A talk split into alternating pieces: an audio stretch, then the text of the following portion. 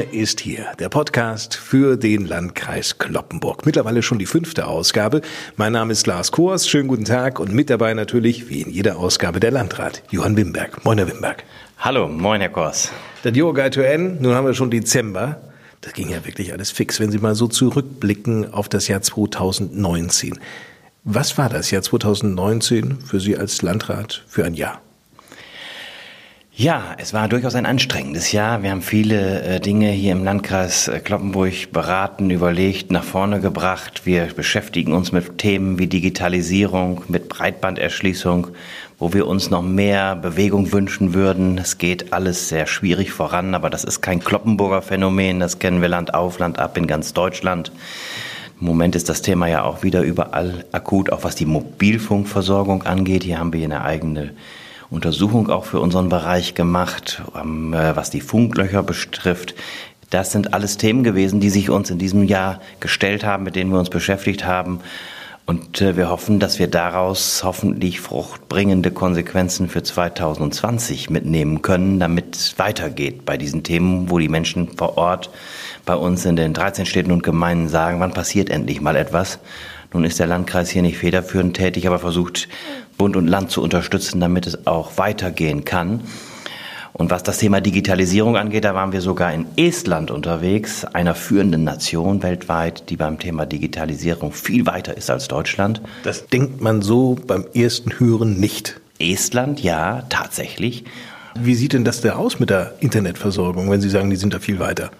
Ja, dort hat man sogar ein Grundrecht auf Internet in der Verfassung verankert, so dass der Staat dafür sorgt, dass egal wo man in Estland ist, entsprechende Anbindung hat an das Netz. Und das ist schon bemerkenswert. Sicherlich ist Estland ein zentraler Staat, so groß wie Holland oder die Schweiz in etwa, mit 1,3 Millionen Einwohnern. Kann man nicht ganz mit Deutschland vergleichen, aber sie haben es zumindest innerhalb ihres Landes geschafft, auch in der Fläche für diese Versorgung zu sorgen. Und da glaube ich, können wir uns eine Scheibe abschneiden. Wenn ich jetzt schaue auf den Dezember, das ist ja ein Monat, der für ganz viele Menschen doch ein sehr schöner auf der einen Seite ist, denn man wird ja gefangen genommen von der Weihnachtsatmosphäre. Auf der anderen Seite gleichzeitig ein angespannter Monat, weil so vieles sich da bald ja an Aufgaben und an Terminen, die da zu erledigen sind. Wie sieht das bei Ihnen aus? Ja, ganz genau so. Da ähnelt sich das bei mir wie bei vielen anderen. Schon im November ist das eine sehr angespannte Situation. Die beiden Monate am Ende des Jahres sind bis oben hin voll. Kommen Sie eigentlich noch dazu, Geschenke sich zu überlegen oder schenken Sie sich zu Hause gar nichts? Doch, wir äh, schenken uns noch etwas, aber in einem überschaubaren Rahmen. Aber Sie sagen sich nicht, ich kaufe auf den letzten Drücker und sage mir, na ja, solange die Tanke in Friseute noch bis 21 Uhr Heiligabend aufhat, kriege ich noch alles hin. Ganz so weit lasse ich es nicht kommen. Kaufen auf dem letzten Drücker ist bei mir allerdings auch schon vorgekommen, in den letzten Tagen vor dem Fest. Ich hoffe aber immer, dass ich das vermeiden kann und schon einige Tage früher fündig geworden bin. Ansonsten mal schauen, denn der Nikolaus ist ja hier auch im Kreis Kloppenburg durchaus beheimatet. Da könnte man ja vielleicht auch den einen oder anderen Wunsch aufgeben. Allerdings, der Nikolaus ist hier im gleichnamigen Dorf, nämlich in Nikolausdorf beheimatet. Und dort äh, ist eine ganze Menge los, was den Nikolaus betrifft. Von dort aus macht er sich auf den Weg und er beantwortet von dort auch ganz viel Post der Kinder, die sich an den Nikolaus wenden. Mein Name ist Hubert Wetterhage. Zurzeit bin ich der Obernikolaus in Nikolausdorf. Seit wann gibt es eigentlich Menschen, die so freundlich sind und so ja, herzlich, auf Briefe an den Nikolaus bzw. Weihnachtsmann hier zu antworten? In den 60er Jahren sind hier so einzelne Briefe. Wir hatten noch eine eigene Poststelle hier in Nikolausdorf, wie das früher so üblich war. Eine Posthalterin, Frieda Fleming. Und da kamen diese Briefe an, standen aber drauf an den Nikolaus. Und sie hat sich abends gedacht, ach, da kannst du mal wieder zurückschreiben. Hat das also beantwortet, hat den Kindern damit eine Freude bereitet. Und dann ist irgendwann die Presse 1966 mal darauf gestoßen und hat über den Nikolaus aus Nikolausdorf berichtet. Und das ist so der Anfang der Geschichte, dass wir seitdem jedes Jahr ja, verstärkt hier Briefe bekommen, die an den Nikolaus gerichtet sind. Wie viele Briefe sind das so im Schnitt im Jahr? Im Moment sind es so 6.000 bis 7.000 Briefe, die hier ankommen. Es waren schon mal mehr in den früheren Jahren. Es wird so langsam ein bisschen weniger. Ich glaube, es hängt auch damit zusammen, dass Leute nicht mehr so gerne schreiben. Einige malen, einige machen es nicht einfach nehmen Sie einen Katalog, schneiden Sie aus, kleben Sie auf mit Preis, damit wir auch wissen, was die ganze Sache kostet. Aber natürlich Kindern brennt hin und wieder auch mal was zwischen den Füßen, hatte ich beinahe gesagt. Wenn ein Elternteil verstorben ist oder sehr krank ist, der Opa ist verstorben, dann haben wir, kriegen wir Briefe, wo die sagen, dass, dass sie sehr traurig sind und dass, dass, dass Weihnachten dies Jahr nicht so gut ist. Da versuchen wir schon mal persönlich zu antworten, um da auch ein bisschen Trost zu spenden, so gut wir es halt können. Wie reagieren Sie denn auf diese Briefe, wenn Kinder sich, was soll ich, das neue iPhone wünschen? Auch hier sagen wir den Kindern, Wünsche sind zwar schön, aber alles kann man nicht erfüllen. Von wo aus schreiben Kinder? Natürlich aus ganz Deutschland, aber internationale Briefe bekommen wir auch. Frankreich, Belgien, Holland, auch aus den USA, aus Mexiko, aber in den letzten Jahren vermehrt aus China und auch aus Russland. Wie schreiben die denn? Auf Englisch? Überwiegend auf Englisch, teilweise auch in ihrer Schrift, also äh, auf Chinesisch. Wichtig ist, dass wir diese, diese Adressen irgendwie da draufkriegen auf den, auf den Umschlag, damit das, der Brief ankommt. Zurückgekommen ist von den Briefen, die wir hingeschickt haben, noch keiner. Wer zahlt denn das Porto eigentlich? Also es ist immer so, dass die Deutsche Post das immer sehr unterstützt, diese ganzen Geschichten. Nicht nur unseren Ort, auch die anderen Orte, an denen Kinder ihre Wünsche schreiben, wie Himmelfort und Himmelstür. Es gibt ja mehrere, auch in Niedersachsen. Und die Deutsche Post übernimmt das Porto und auch sonstige Kosten, die wir so haben. Da sind die sehr spendabel. Das läuft an sich schon seit Jahrzehnten immer sehr gut mit der Deutschen Post. Ich habe so 20 Personen aus dem Ort hier, die mir dabei helfen, diese Briefe zu beantworten. Und in den meisten Fällen, wo Kinder halt nur ihre Wünsche aufschreiben und so weiter, haben wir einen vorgefertigten Brief, den wir zurückschicken, wo wir uns für den Brief bedanken, den sie uns geschickt hat, für die schönen Zeichnungen, für die, für die Wünsche noch frohe Weihnachten, viel Spaß beim Auspacken der Geschenke. Sie sollen aber auch an andere Familien denken, so einen kleinen Hinweis und kleine schreiben wir noch dazu. Und so beantworten wir die Briefe im Allgemeinen. Haben Sie in Ihrer Erinnerung noch ein, zwei Briefe, wo Sie sagen, die sind mir doch nahe gegangen? Gut, es sind immer Briefe dabei. Wenn wir so abends zusammensitzen, werden die Fröhlichen auch vorgelesen. Wo also, wenn ich, was ich vorhin sagte, wo eine Wunschliste von über 1000 Euro dabei rauskommt, wo alles zusammengeklebt worden ist auf dem Zettel, die ganzen Wünsche, die da sind. Da schmunzeln wir schon und wir haben in dem Raum, den wir schreiben, eine weiße Wand, wenn wir da anfangen. Und wenn wir aufhören nach vier Wochen, ist die voll mit Briefen. Also mit allen schönen Zeichnungen und was da alles so ankommt. Es ist schon Wahnsinn, was für schöne Sachen ab und zu dabei sind. Natürlich dann kommen eben diese, was ich vorhin auch schon mal sagte, diese Problembriefe. Und hier kann ich nur immer sagen, dass da doch teilweise traurige Geschichten dabei sind. Seit wann machen Sie das denn als Obernikolaus? Also ich bin im nächsten Jahr 50 Jahre dabei. Das macht immer noch wieder Spaß. Also ich habe es dann in den 60er Jahren angefangen und ich bin seit äh, 1970 dabei, mit 17 Jahren. Mein Vater war damals auch dabei, der das ein bisschen geleitet hat. Und seit dem Zeitpunkt mache ich da mit. Und jetzt, äh, mein Sohn ist auch schon wieder dabei. Also hoffe ich, dass es noch Generationen weitergeht.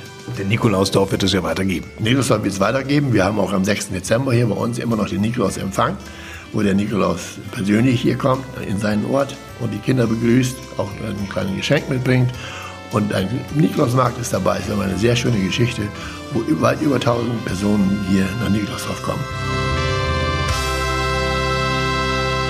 Nikolausdorf gehört ja bekanntlich zur Gemeinde Garrel. Und hier in Garrel bleiben wir noch einen Moment. Denn im Podcast Wir ist hier stellen wir nun einen Verein vor, der hier in Garrel eine große Bedeutung genießt. Es geht um die Gerler Landfrauen.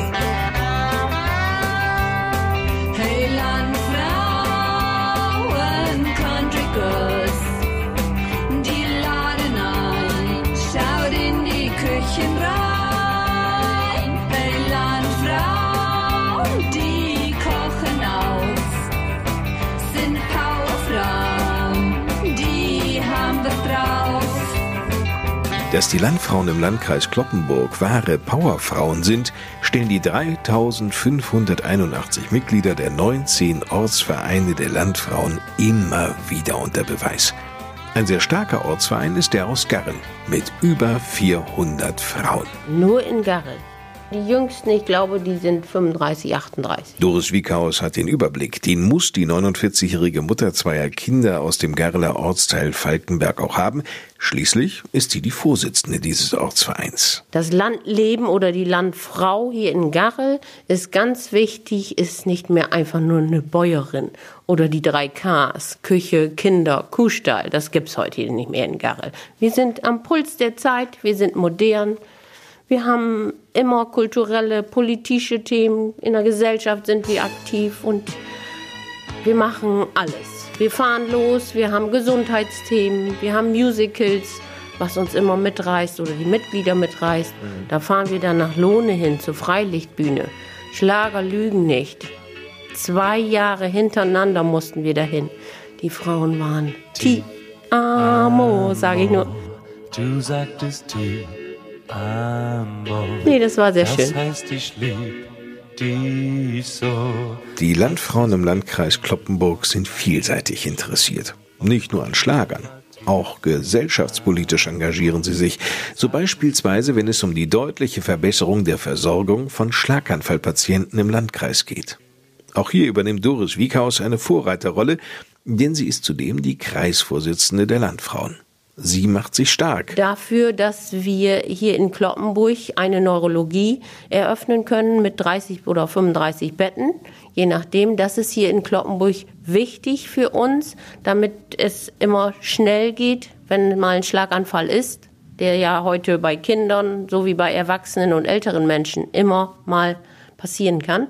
Und äh, dann sind wir da und haben keine weiten Wege. Und die Wege sind weit. Schlaganfallpatienten müssen bislang nach Damme, Quakenbrück oder nach Oldenburg. Von hier aus von Garrel sage ich jetzt mal eine halbe Stunde nach Oldenburg hin. Es ist bekannt, je schneller Betroffenen geholfen wird, desto geringer sind die Folgeschäden. Hier zählt jede Minute.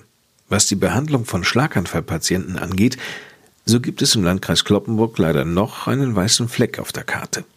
Um diesen Zustand zu ändern, hat sich mittlerweile sogar eine Bürgerinitiative gegründet. Pro Neurologie Kloppenburg heißt sie. Am Kloppenburger St. Josephs Hospital liegt es keineswegs. Bereits vor vier Jahren stellte die Klinik einen Antrag auf die Einrichtung einer neurologischen Hauptabteilung, einer Stroke Unit. Bisher blockte die Gesundheitskommission, bestehend aus Krankenversicherungen, Ärztekammern und Landtagsabgeordneten, dieses aber ab.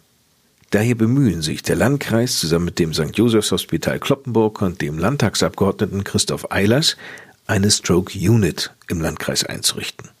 Dabei handelt es sich um eine spezielle Einrichtung an einer neurologischen Abteilung im Krankenhaus. Patientinnen und Patienten, die in einer Stroke Unit behandelt werden, haben nämlich ein geringeres Risiko, am Schlaganfall zu sterben und weisen auch deutlich weniger schwere Folgeschäden auf.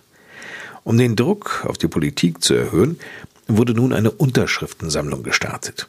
Dabei wird die Bürgerinitiative vom Kreisfeuerwehrverband, dem DRK, Kreishandwerkerschaft, Kreissportbund sowie niedergelassenen Ärzten unterstützt. Aber eben auch vom Kreislandfrauenverband. Doris Wiekaus. Da wird Herr Eilers die Unterschriftenaktion übergeben und dass wir dann einmal angehört werden. Und zwar im niedersächsischen Sozialministerium. Noch bis zum 31. Januar nächsten Jahres werden Unterschriften gesammelt. Die Listen liegen in vielen Arztpraxen und Einrichtungen aus. Wer Fragen dazu hat oder aktiv mitwirken möchte, kann sich gerne melden, am besten per E-Mail und zwar an diese Adresse pro-neu-clp@ web.de. Noch einmal pro-neu-clp.web.de.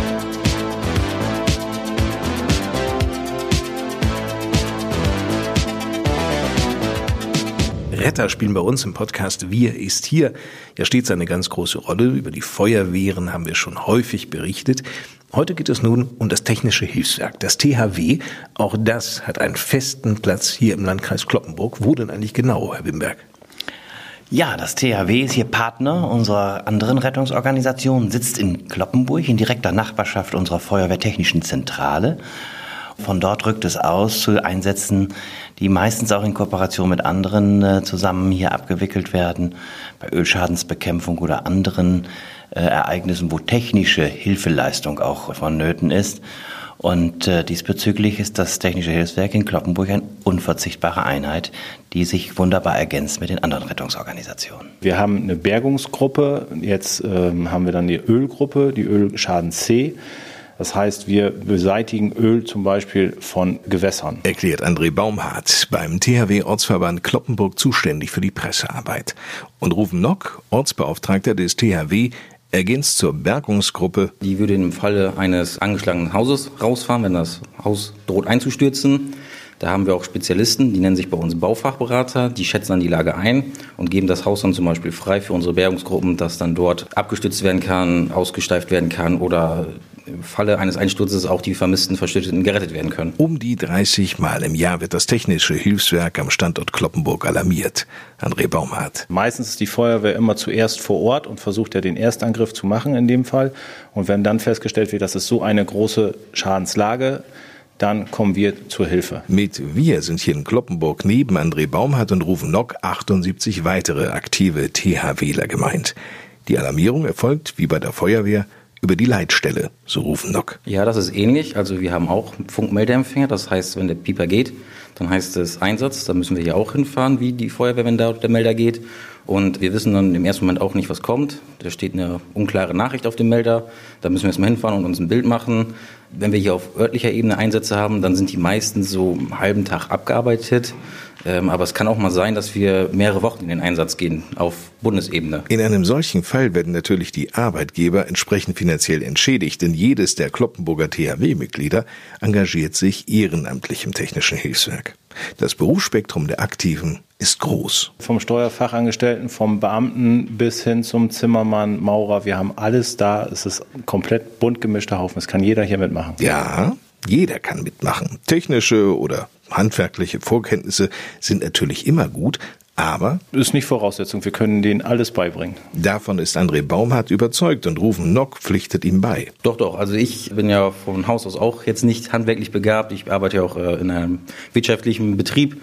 Habe das hier auch alles in der Grundausbildung gelernt und das war eigentlich sehr leicht. Die Ausbilder sind sehr gut, haben sehr viel Geduld. Das wird jedem hier fachgerecht erklärt. Da gilt die uralte Weisheit, Übung macht den Meister. Wir haben alle 14 Tage haben wir einen Übungsabend. Da treffen wir uns hier mit allen Helfern und dann wird entsprechend in Moduldiensten gemacht. Das heißt, Moduldienste bereiten die Gruppenführer was vor und speziellen Einsatzsimulation in Anführungsstrichen, was in einem Abend machbar ist. Ansonsten ist 14-tägig dann im Rhythmus, ist dann äh, Gruppenabend für die einzelnen Fachgruppen, die, die haben, wie die Bergungstaucher, die tauchen dann für sich oder die Bergungsleute, die machen dann was für sich. Ölgruppe macht was für sich. Das Technische Hilfswerk hilft Menschen in Not und bietet spannende und abwechslungsreiche Aufgaben.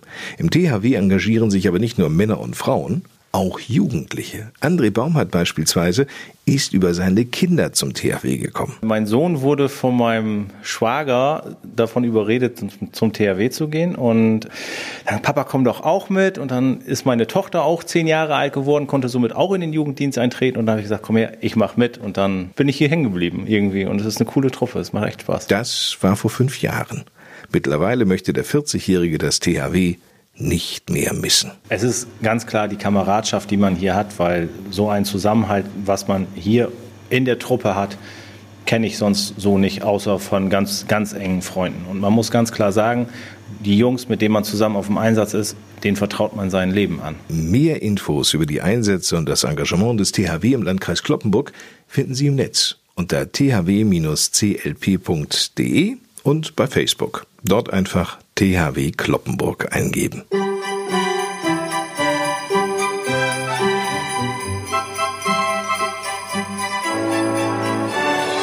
Und zum Schluss dieses Podcasts heute, in dieser vorweihnachtlichen Ausgabe, geht es nun ins Museumsdorf in Kloppenburg, das wahrscheinlich fast jeder Bürger hier aus dem Landkreis Kloppenburg kennt.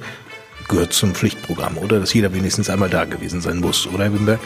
Also ich hoffe, dass es nicht nur Bürger aus dem Landkreis Kloppenburg kennen, sondern aus äh, ganz Niedersachsen und darüber hinaus.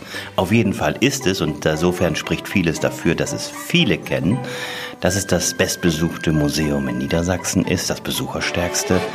Es hat jedes Jahr so zwischen 250 und 300.000 Besucher. Und das ist schon bemerkenswert für ein solches Museum, das nicht in Hannover steht, nicht in Oldenburg, in Braunschweig oder im anderen Ballungsraum, sondern hier bei uns im Nordwesten, im ländlichen Raum, mitten im Oldenburger Münsterland. Und dieses Museumsdorf ist auch deshalb so erfolgreich, weil es sehr interessante, sehr ansprechende und kreative Veranstaltungen hat. Und im Dezember ist das eben der Nikolausmarkt, ein ganz anderer Art von Advents- und Weihnachtsmarkt. Und in diese vorweihnachtliche Welt im Museumsdorf Kloppenburg tauchen wir jetzt ein. Wir sind kein kommerzieller Weihnachtsmarkt, sondern wir sind tatsächlich ein Nikolausmarkt. Der Nikolaus wird kommen Und es geht auch um dieses so ein bisschen, was früher war. Es war dunkel, man hatte Sehnsucht nach Licht.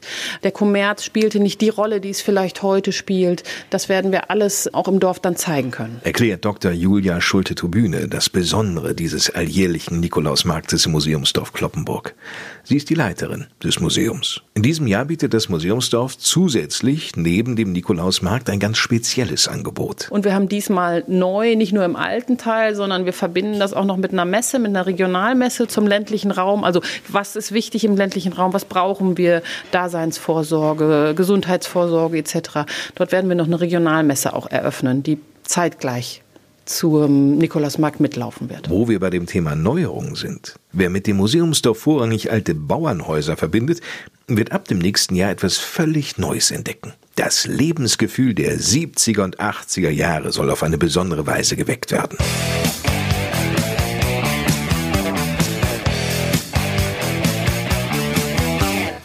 Wir bieten einen Einblick in die Nachkriegszeit, in Freizeit, Kultur und Musikgeschichte der Nachkriegszeit, indem wir eine Diskothek im Museum wieder errichten werden. Das ist eine klassische Landdiskothek. Das heißt, es wurden an verschiedenen Tagen auch zu verschiedenen Musikrichtungen Veranstaltungen abgehalten. Man konnte was essen. Man hatte viel Fläche drumherum. Man konnte also auch sich außerhalb der Disco aufhalten. Und ganz besonders eben für die Landdiskotheken ist, dass sie auch lange existiert haben. She's crazy like a fool.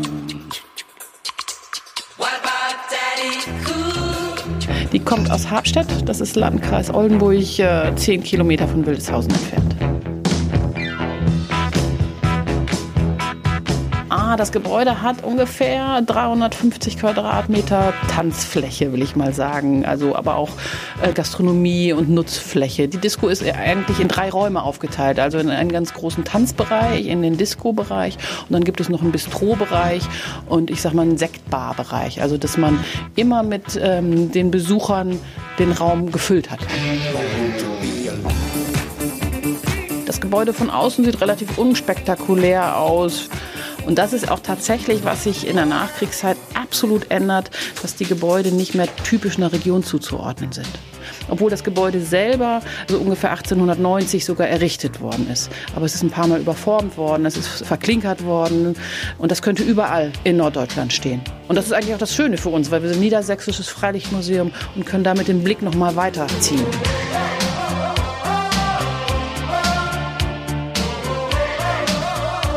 Ich bin 68 geboren, in den 70ern durfte ich noch nicht, wollte ich vielleicht auch noch nicht, und, aber 80er eher. Und da kommen viele Erinnerungen hoch. Und das ist, wo man dann denkt so, ja, es war spannend.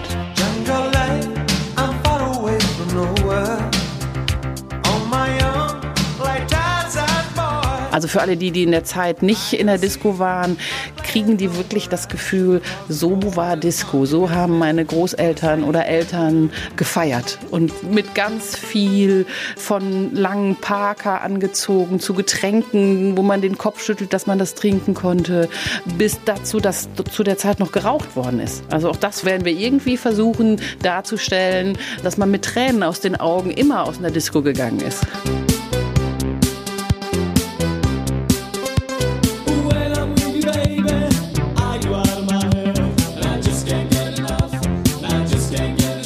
Und eigentlich musste man auch duschen, weil die Haare natürlich auch total nach Rauch gerochen haben, gestunken haben. Das ist was, was wir uns heute, wenn es um Feiern geht, gar nicht mehr vorstellen können, dass das ganz eng verbunden war, dass dieser Rauch und dieses Rauchen dazugehört hat und der sozusagen dadurch äh, auch schon erzeugte Nebel eigentlich immer sich so durch den Raum schnitt. Das haben wir heute gar nicht mehr.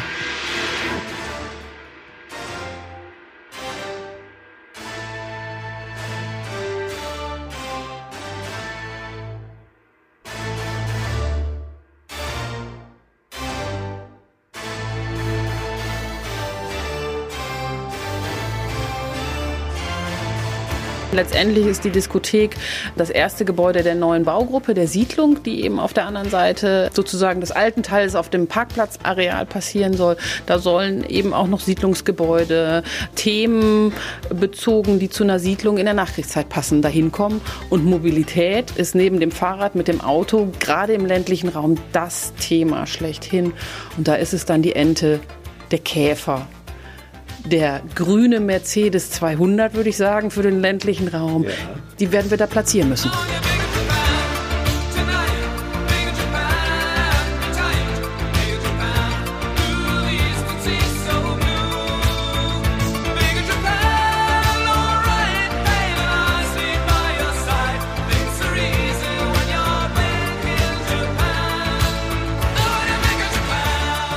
Im September nächsten Jahres wird die Disco, die viele noch als Sonnenschein von Habstedt kennen, eröffnet. Nun aus der fernen in die nähere Zukunft. Am 6. Dezember beginnt ja der Nikolausmarkt.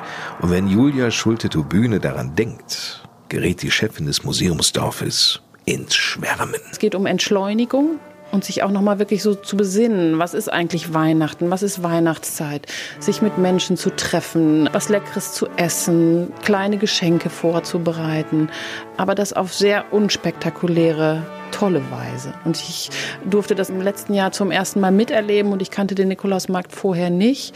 Und ich muss sagen, das erfüllt sich wirklich alles. Ich war so begeistert, wie man mit wenig Effekt so viel Tolles erreichen kann und die Menschen so mitnehmen kann.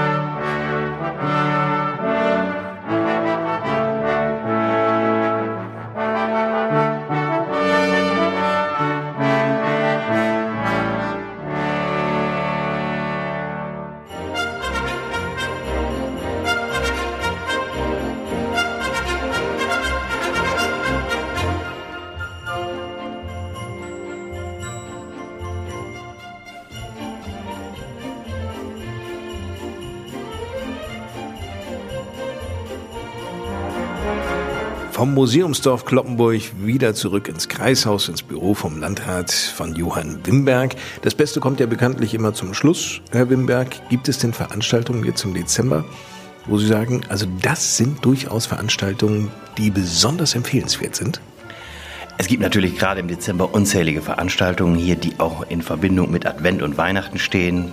Der Nikolausmarkt ist ja schon angesprochen gewesen im Museumsdorf. Es gibt natürlich auch weitere Advents- und vorweihnachtliche Märkte hier in den verschiedenen Städten und Gemeinden. Das würde den Rahmen sprengen, die alle aufzuzählen, obwohl es sich immer natürlich lohnt, auch hier und da mal vorbeizuschauen und zu gucken, was machen die dort.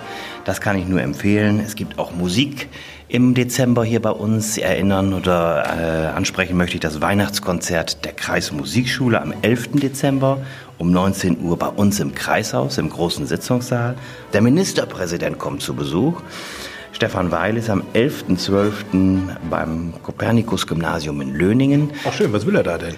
Ja, da wird er sich über die Schule, über die Arbeitsweise der Schule, die Schule hat auch einen musikalischen Schwerpunkt informieren und dort auch mit den Schülern der Schule und uns der Stadt Löningen auch ins Gespräch kommen. Darauf freuen wir uns natürlich. Und dann äh, gibt es äh, hier in Kloppenburg noch eine Eisbahn, die den ganzen Dezember über hier da ist, auch in Anlehnung an den örtlichen Weihnachtsmarkt der Stadt Kloppenburg, Kloppenburg on Eis. Es ist ordentlich was los im Landkreis Kloppenburg auch und vor allem natürlich im Dezember. Dann hoffe ich ja nur, dass es den Kloppenburgern und überhaupt den Menschen, die uns jetzt hören, im Kreis Kloppenburg und darüber hinaus durchaus gelingt, irgendwann nochmal die Ruhe in diesem Dezember auch noch für sich zu entdecken. Ja, ich wünsche den Menschen tatsächlich etwas mehr Ruhe. Spätestens dann, wenn der ganze Terminstress in der Vorweihnachtszeit zu Ende geht, ab Heiligabend, dass dann es wirklich für viele etwas ruhiger, etwas entspannter werden kann. Dass Zeit da ist für Familie und liebe Menschen, die man hat, die man vielleicht sonst auch im Laufe des Jahres nicht so häufig sieht. Und dass dann auch äh, alle, die hier bei uns zu Besuch sind. Ich freue mich ja auch über viele, die dann in die Region zurückkommen, die zu Hause auf Heimatbesuch sind, dann hier tolle Begegnungen haben werden. Ich wünsche allen, dass sie wirklich äh, sinnerfüllende Weihnachten erleben, einen guten Jahreswechsel und gesund und munter dann auch durchs neue Jahr 2020 kommen werden. Wir beginnen ja, wenn man so will, ein neues Jahrzehnt und da kann man den Menschen hier bei uns und darüber hinaus nur alles Gute wünschen. Diesen Wünschen schließe ich mich durchaus an. Herzlichen Dank, Johann Wimberg. Das Jahr geht zu Ende mit der fünften Ausgabe dieses Podcasts Wir ist hier. Mein Name ist Lars Kors. Kommen Sie gut ins neue Jahr, Ihnen auch schöne Weihnachten und wenn Sie mögen und nichts dazwischen kommt, hören wir uns wieder. Pünktlich zum Jahresbeginn, zum 1. Januar 2020 dann mit der sechsten Ausgabe. Tschüss.